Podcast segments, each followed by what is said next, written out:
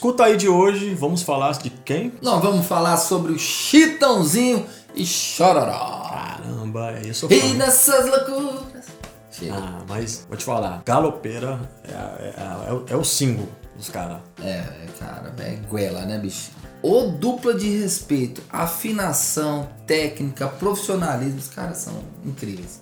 A dupla Chitãozinho e Chororó é formada pelos irmãos José de Lima Sobrinho e Dorval de Lima, ou seja, irmãos, né? Nascidos em Astroga. Astorga. Nascidos em Astorga, no interiorzão do Paraná. O pai dos meninos, o seu Mário, gente, ele é conhecido como Marinho, né? Famoso como Marinho. Ele era parceiro de música do João Mineiro e Marciano, então apaixonado com música, mas ele não teve como. Não teve como seguir a carreira, então ele teve que largar pra trabalhar e cuidar da família, mas ele, ó, apoiou os meninos Chitãozinho e Chororó, os filhos dele. Quer dizer, ele largou de lutar pelo sucesso dele pra lutar pelo sucesso dela. Gente, o que que é um pai, né? O cara deixou de viver o sonho dele, o sonho da vida dele, pra investir na carreira dos filhos. Rapaz, você vê quantas histórias eu já ouvi disso, né? No começo é difícil pra todo mundo, não era diferente com os caras, né? Eles só começaram a gravar em 1970. Primeiro LP dos caras. Qual, qual música tinha nesse primeiro LP deles? Primeira gravação deles? Qual? Adivinha? Galopeia!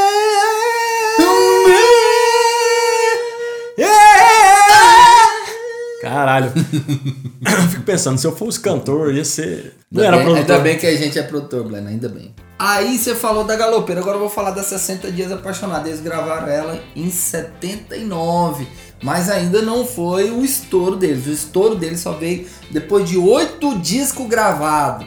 Os caras gravaram oito discos até estourar. E você quer gravar o seu primeiro DVD quer explodir. Quer gravar um, um clipe quer explodir. Caramba, então nove anos depois da Galopeira, eles lançaram 60 Dias Apaixonados.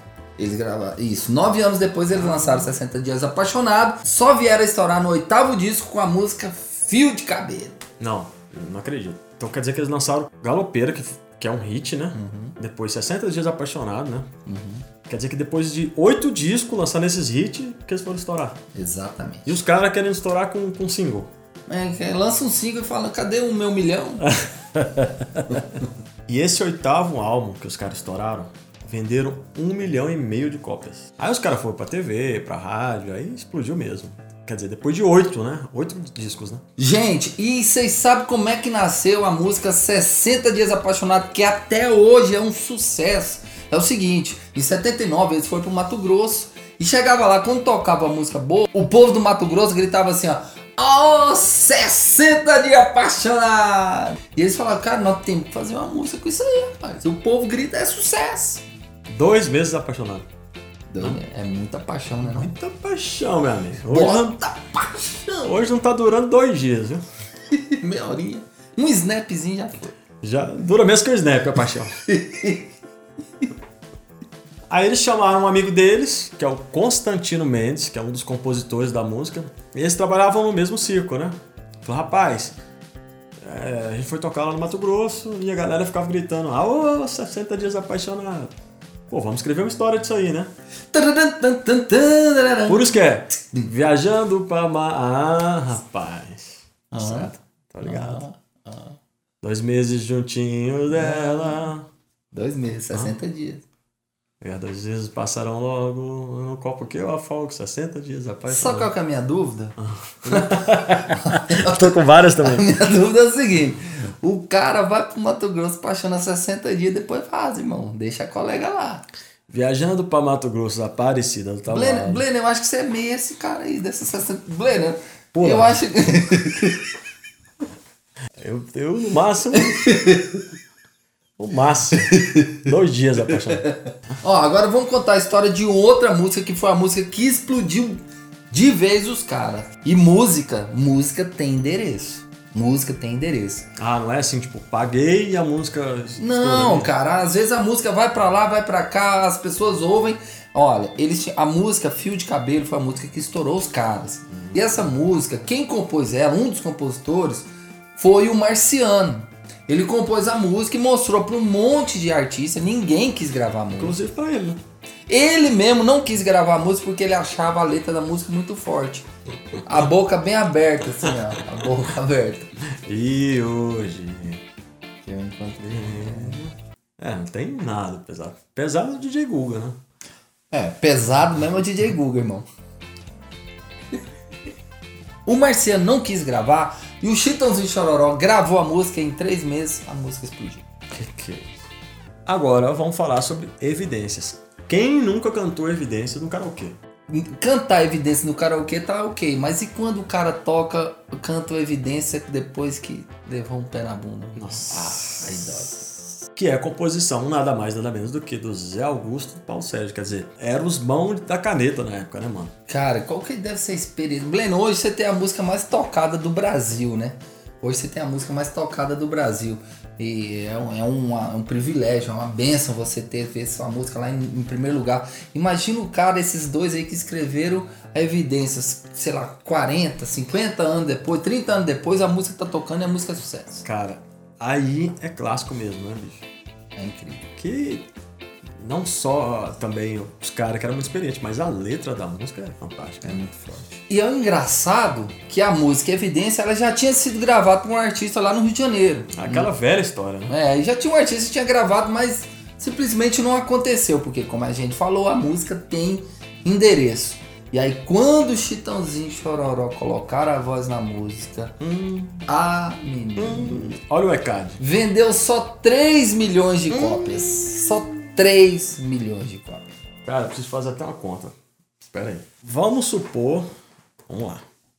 Quanto você acha que era um. Falando em reais, quanto, quanto você acha que era um disco do Chitãozinho na época? Tem 20 reais? 25 reais? Vamos pôr mais barato. Vamos pôr 15. 15 reais. 15 reais vezes 3 milhões. Gosto. Nós estamos jogando baixo aqui, né? Eu gosto. Você gosta? 45 milhões? O pai agrada. Na reunião da. da, da... O, pai, o pai gosta. O pai O agrada. pai, o pai, o pai abençoa, né? Reunião lá com a gravadora, falou, gente, é o seguinte, champanhezinho aí pra vocês e tal, porque, porque a gente tá comemorando que o disco vendeu 45 milhões de reais, né? Tá aqui a pacoteira sua. Pacoteira sua. Pega no saco aí.